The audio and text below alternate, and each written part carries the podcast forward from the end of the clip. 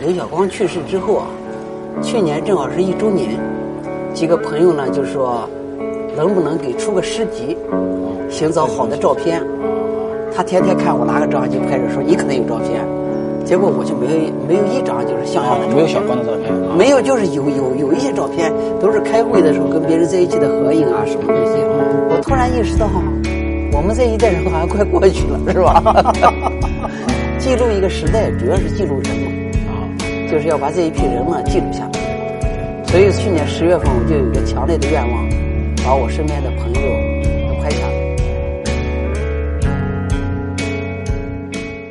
其实我我我前两年一直想写本书，但是到现在没写出来，就是企业家与中国社会。嗯，我觉得你看，我们不讲这十年也好，或者三十四十年也好，就是企业家的整体出现，嗯，实际上是中国。公民社会最重要的一件事情嘛，是吧？现在企业家有两千多万人。今天在二零一八年，你回过头来看，你觉得这两者之间的关系是怎么样的？我觉得还是挺明显的。嗯，就是我照了一本企业家的照片。嗯，你若是做上一个中国的地地地地图，嗯，把中国每一个省放里面，嗯。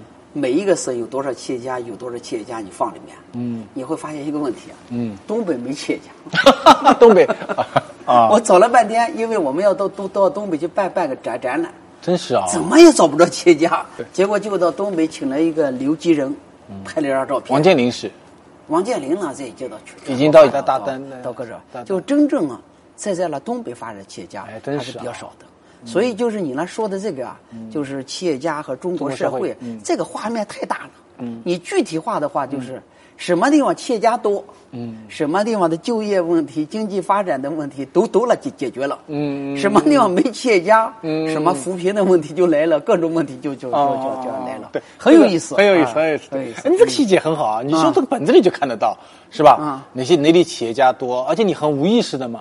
我没有到三十年也是，人家问说吴老师，为什么我们我们这个地方你一本书里面写了六十万字，一个字都没写到，对，是吧？对，他是一样的，是吧？你说我不是说故意要，你不是有意要回回避，说哪个省份的我不拍，能够约过来企业家我都拍，嗯嗯，都是无意识的，最后他就发现有几个省份就是没有，嗯嗯，这几个省份的就业问题、经济发展的问题就成问题，嗯。嗯，哎，你在拍这些人的时候，我看里面有一些。跟你，也就五零六零后有一批啊，还有一批比如八零后啊，有很多。你觉得他们这些人在面对你的镜头的时候有什么不一样吗？就是年纪越轻的人越来活泼，就是越能把这自我表表现出来。呃，年纪越大的人的话，就是有包袱。越了死板 是吧？就觉得我的 就是这个形象应该是什么的形象？对，其实不重要嘛。啊，只要把自己真实的一面展展现出来就可以了，是吧？睁眼睛闭眼睛都不重要，是吧？过去这个十年啊，你变好的一部分和变坏的一部分分别是什么？有吗？我觉得你个人来讲，先说变坏的一部分吧。有变坏的吗？就是我觉得这十年时间还是变得很懒。懒，嗯，哦，我觉得这个十年前的话很勤快的，早起，然后每天勤奋工作，要吃苦，然后觉得做吃苦的话就觉得是个很大的享受，是吧？嗯，吃饭一定要吃干净，衣服一定要穿破，每次都要坐经济舱，嗯，这是必备的，嗯嗯。现在这十年时间了，就是。一定要坐公务舱 是吧？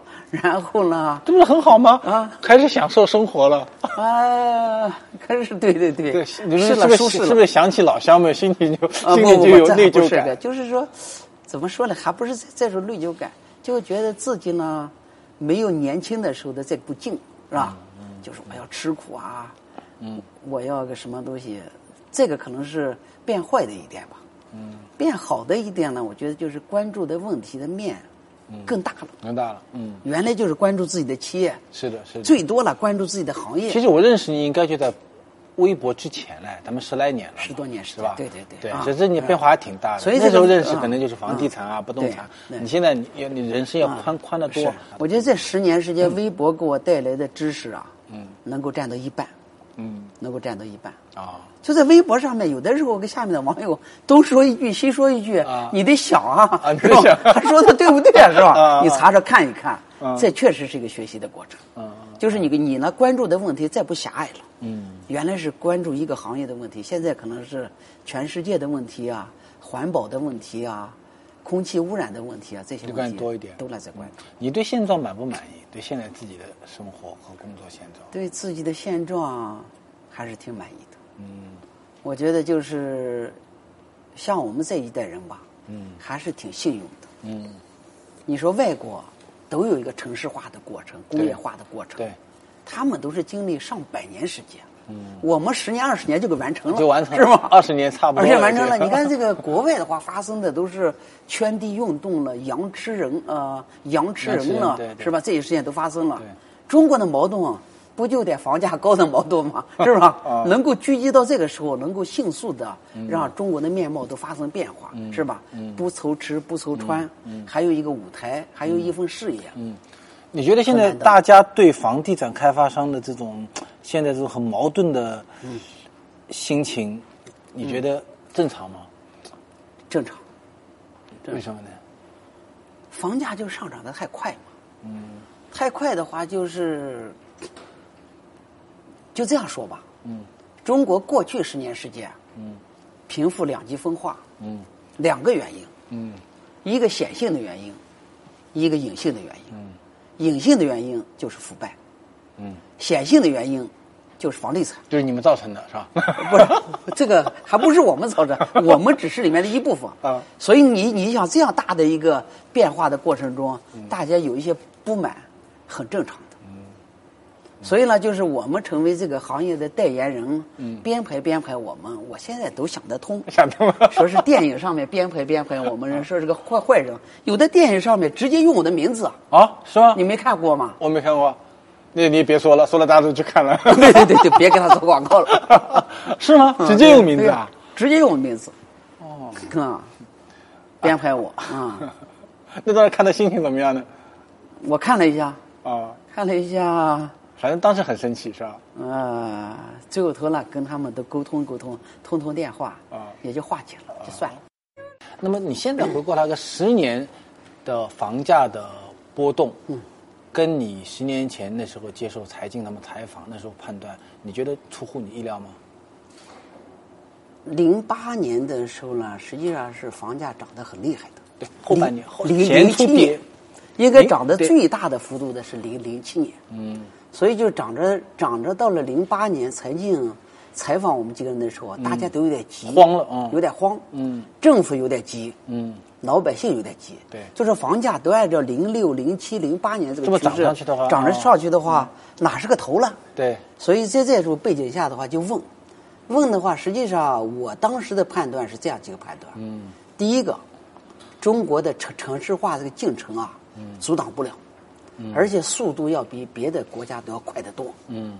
第二个，土地的供应量上不来，嗯。要上来的话得修改法律啊，嗯。一回半回修改不了。嗯，就是农村的地和城里面的地啊，是合不到一起去对啊，的。那。小产权房都改不了，你想想看，到现在农村的地啊建的房子就是没有产权的，对。起了个名字叫小产权房小产权，房都是非法的。对，所以这两个东西合不到一起去。嗯，另外一个呢，就是这个整个的需求量还是非常大的。嗯在这时候的话，你又不能够说房房价要涨，所以呢，就是经常呢，就是说 不能说，啊可是他非得追着问你，对对对你就很烦是吧 我就说是咱不说这些，喝点水吧，喝点水啊休息休息吧。是是是结果他把这一段给播出去了，啊我就说是就了，觉得把我问住了，对对就觉得没答案了。啊实际上这十年前的答案是非常清楚的。啊，但是王石为什么会有拐点论呢？呃，我觉得他可能是零八年的时候比较悲观吧，对，就是因为这个四川地震的这个事情。哦，哦，对对我对，你讲的是啊，这个上面对对对，就王王王石块的时候是吧？十块钱嘛，啊，十块钱，对对对，王石块就是那个时候互联网还不像现在是吧？对对就是刚开始的几个人上我那时候他也也够也也是够被动的，但是博客时候对，还在博客时候，另外一个就是每一个人的判断都不一样。基本上当时的呢，就是我们三个人的判断。嗯。王石呢比较悲观一点。悲观拐点论。哎，任志强嘛，反正就说还会涨，所以被人被人被人写。啊，对对对，被人写。对啊，你们滑头一点去喝水。对对对，三个人的性格，在这个十年前的话，对这样，就就从现在来看的话，这十年时间房价上涨的。还是比较快的。嗯，深圳是四点七倍，我算了一下，四点七倍。北京大上海大概五点二倍。是，北京大概在还在也在五倍以上。五倍以上，嗯，在五倍以上。那么眼下呢？眼下呢，我觉得跟十年前的情况完全不一样。嗯，就是我是看这个住建部的副部长在博鳌的一个讲话。嗯，就中国的人均住房面积超过三十五平方米了。嗯，三十五平方米是什么呢？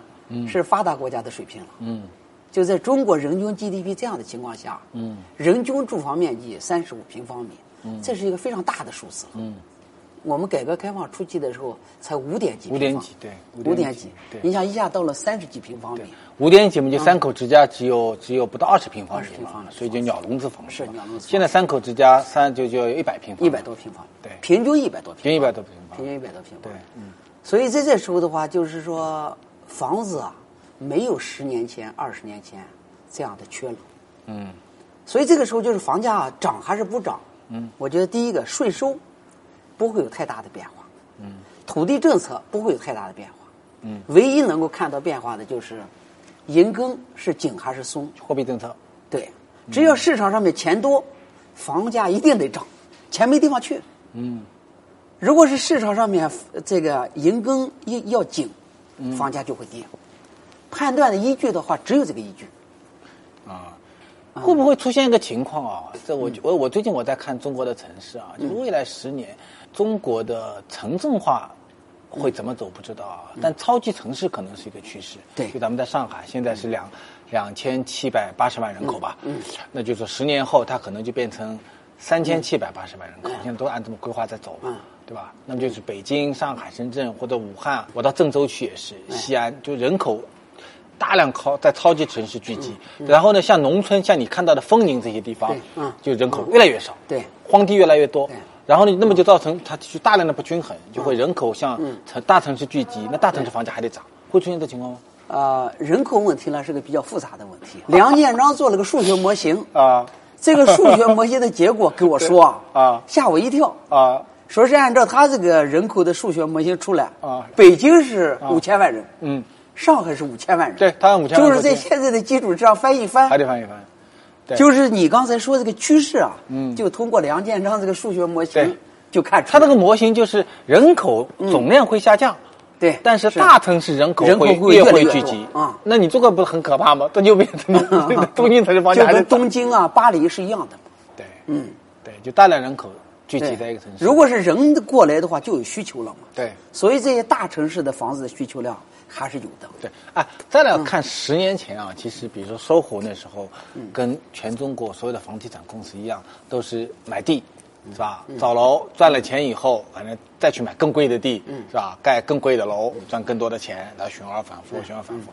那你十年过去，你看，其实再来回过头看，其实你走了一条跟别的地产公司不一样的路嘛，是吧？你看我们现在在你的楼里，你就大量自持，然后呢，过去几年呢，又又抛售了很多的一些销售，销售不是抛售，对，不用跑吧？就就对，不用跑，对，就是销售了一些四百多亿的对物业。然后，但是你看，另外有些朋友们，他就是变成了每年要要卖多少？要卖三千亿、五千亿这样的。全世界你说五千亿的房地产公司，也就在中国会有吧？而且不止一家，对吧？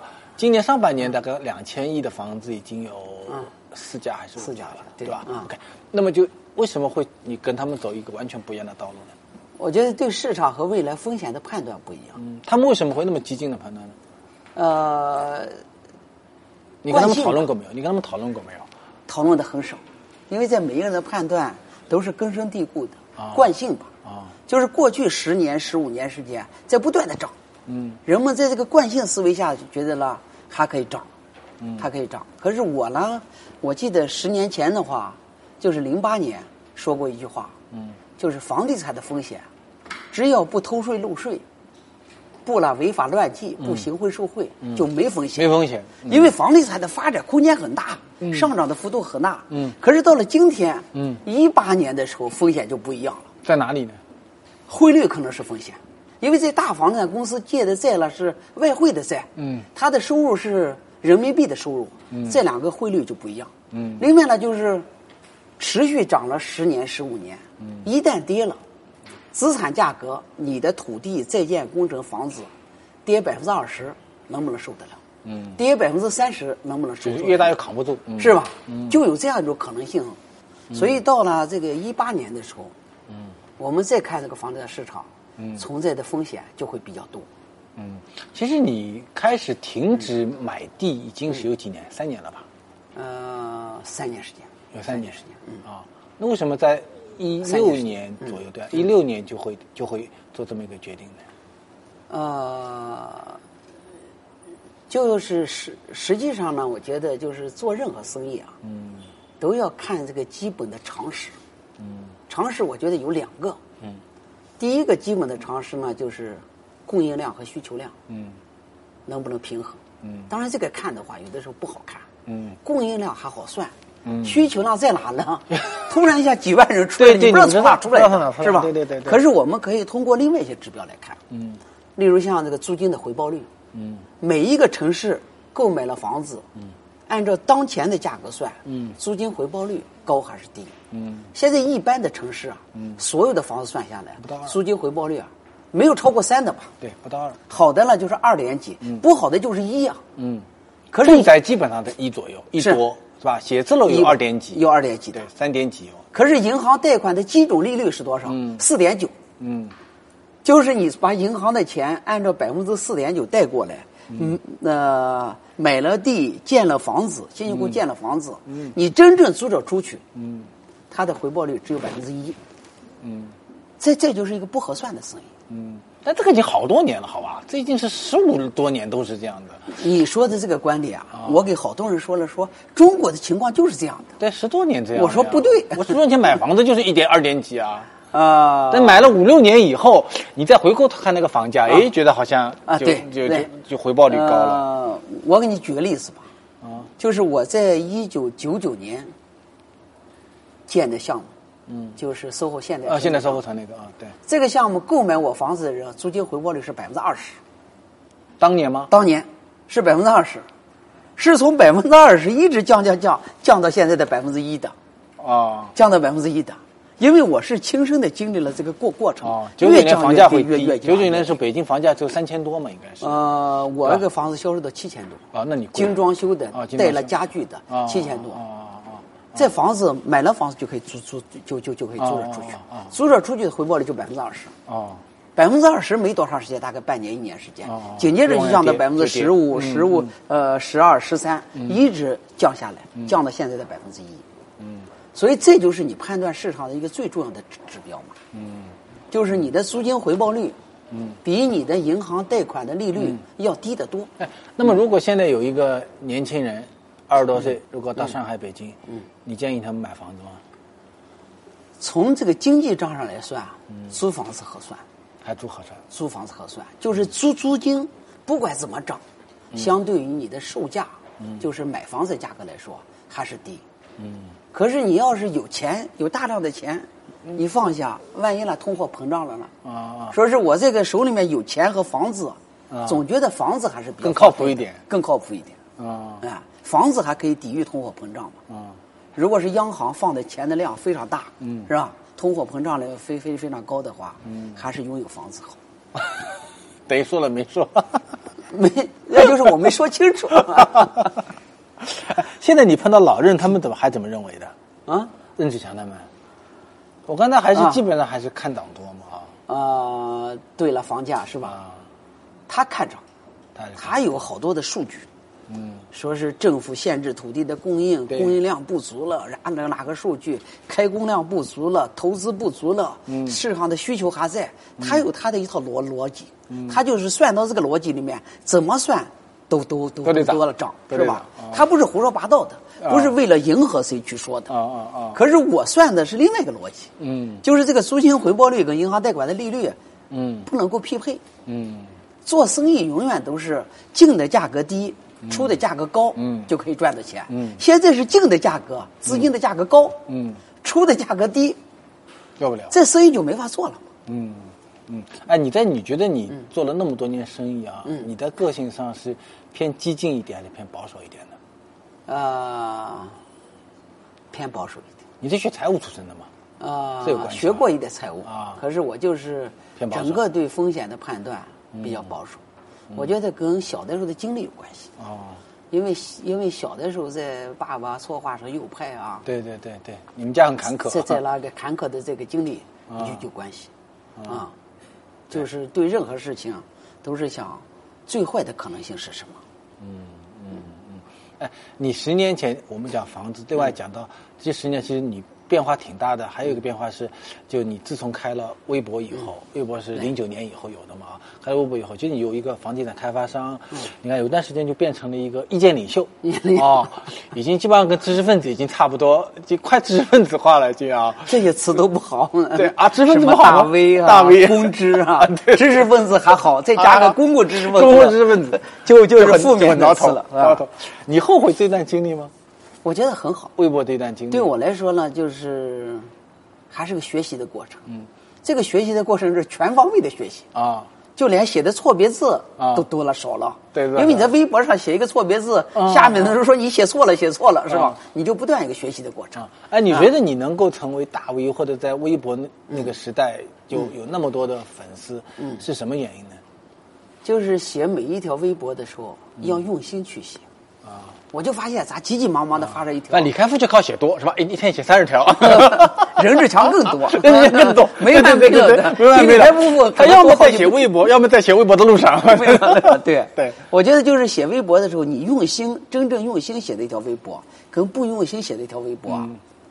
整个的传播量、吸引这个粉丝的数完全不一样的。啊啊。我觉得这个非常敏感的。啊啊。我觉得就是写一微博啊，我有的时候就觉得跟食堂一样，就跟你做的饭一样，啊好吃不好吃啊吃吃的人啊是清清楚楚的。啊嗯啊啊！所以就是做任何事情都得用心啊。你跟那个你跟那个老任那个那个 CP，嗯，是是是你们策划的结果，还是就走着走着就就变成了两个这个这个跟相声搭档一样的这么一个形象？从来没策划过。你没策划过吗？从来没策划过。啊。就是碰到任何一个事件，哎。我发一个东西，他发一个东西，哎。他评论我的东西，我评论他的东西，从来不策划，没策划过，从来没策划啊。哦，你什么时候感觉哎变成变成一个、嗯。变成一对情侣一样的一对你非常，那个。什么时候有这感觉？呃第一个呢是他呢比较喜欢发，啊。第二个呢他这个人呢很聪明，啊！就是反应事情很敏感。其。实你帮他挡过好几枪，我记得是吧？我印象中。啊，他也帮他就被骂的时候啊 他也他也帮你挡是吧互相挡挡他也帮帮我挡挡枪，啊是吧？啊？呃，还有一个呢，我觉得最重要的就是价值观比较一致，价值观。是一个正直的人，你从心里面相信他不会搞点行贿受贿啊，什么乱七八糟这样的事情，说个假话这些事情，嗯。所以你就从心里面相信他，嗯。所以你就是他了发个东西，你你来转啊，嗯。呃，觉得比较放心吧。但其实你们俩对不动产的、嗯对房地产的观点，在很多时候是并不是很一样，对，是吧？嗯，这不一样不要紧。没关系。你说这个学术的观点对市场未来判断的观点不一样。那你为什么没有跟冯仑变成一个 CP 呢？按照你们俩更熟呀。呃，对，为什么跟任志强呢？冯仑也会很会写，也很会说。他在微博上面不怎么写，他老搞上一个公众号，啊，这个微博是个很个人的东西，嗯，千万别别搞个公众号。他不是搞了个风马牛吗？对对是吗？搞了风马牛对这风马牛到底跟冯仑什么关系呢？搞不清楚。嗯可能是个团团队在写。嗯，你只要后面是个团队去写啊，嗯，就会丧失好多的吸引力的。嗯，在微博就是个很个人的东西。嗯对。其实我我写《激荡十年》的时候，有有一个事情我是没写进去，我不知道往哪儿写，但是我觉得其实挺重要的，就是那个你跟 PM 二点五的事情。对，嗯对。然后，然后我是认认真真把这个事情从头到尾的所有的时间表啊，对都都排了一下，嗯，对啊？然后我记得你那时候还专门开了车到那个高速公路上去，是吧？到高速公路上去测人家 PM 二点五，PM 二点五这个事情起源是怎么起来的？嗯其实起源呢很偶然，就是我老婆从国外回来的话，老老咳嗽，啊、就是天天气一不好就老咳嗽的厉害。嗯咱们一出国就好了。啊啊然后我我还记得我问了一个法国人，我说这个我老婆这个咳嗽到底是什么病了？嗯他说这个北京的空气中啊有一个很细小的东东东西，嗯这东西在在那不断的刺激。嗯我说这东西叫什么呢？他给我说了一个东西，我还忘了。嗯大概这个事情，我跟这个法国朋友对话完的几个月吧，突然发现，突突然在这个手手机上面发现一个 A P P，嗯，是这个嗯美国使馆的。美使馆的，嗯。美国使馆天天在公布这个 PM 二点五，就这个朋友中说的，空气中啊很细小的东西、啊，对对对，微微粒什么微粒什么对哎对对对对，就这个 PM 二点五，对对对对漂浮物啊，所以我发现这个东西，因为就是探讨了好几个月了，哦，嗯突然发现这边有，而且天天天有个数，嗯，我就天天但是你知道那个时候北京环保局公布 PM 二点五吗？你不知道是吧？呃，环保局在不是两个完全数据完全不一样的吗啊两个完全不一样。对对对。这一开始呢，我就转发，你是转发美国的？美国使馆的这个。啊？美国这个使馆的这个，结果北京市环保局呢就特别不高兴，那找你谈话。啊。找我谈话，啊。而且呢就是用的词语呢很不客气，啊。然后把我基本上就臭骂了一通吧，就就简单的说，你是北京人大代表是吧？人大代表，人大代表也臭骂一通，臭骂一通 就说是我们也在公公公布，他就啊带着我去看了一下，啊，你原来不知道他在公布那个我不知道他在公布，啊结果带着看了一下。在奥林匹克森林公园里面啊就放一台在公布，我说这个的空气应该比较好吧，是吧？啊我说应该放的多多多一点，这个是吧？另外呢，就是它这个原理也不一样，就是美国使馆的这个是用贝塔射线法，就是一个专门的技术。嗯嗯。然后这个北京市的这个叫震荡天平法，所以它两个方法都不太一样。哦，是啊？我还不知道这个事儿。你也不知道这个事儿、我不知道这个事儿，我就啊研究、研究，啊慢慢的研究，啊。然后都转发，转发的大家都特别不高兴，而且呢，有好多人就给我造谣，嗯。就说我开着车拿着照相机，嗯，在照 PM 二点五，嗯，PM 二点五就是颗粒的直径啊，对是两点五微米。对两点五微米的，就是你眼睛都看不着。对对我拿个照相机怎么能照出来了？啊其实就是在上面都丑化我。啊就是说，你看开着大排量的车，制造着空气污染，啊拿个照相机，现在一天在拍这个 PM 二点五照，那哪是照相机能拍出来的了，是吧？那 个就是实际上都是很可笑的事情，是啊吧？啊。嗯，这件事情对我来说压力特别大。就那一段时间，你看，你嗯一边你在你你这个呃房地产的企业家、开发商啊，在造房子；另外一方面呢，就你有这种干参与了很多公共事务的讨论。嗯这两种角色同样同时呈现在一个人身上的嗯时候，你当时有有不适感吗？还是觉得挺开心的？现在回过头来看这件事，啊就这些公共事务呢，总是压力很大的。嗯，压力很大的，我就想这个东西一定要把自己的事情做好。嗯，就是这就是一一一方面在关注 PM 二点五，一方面作为一个开发商来说，嗯，就是工地上面，嗯千万不要扬尘。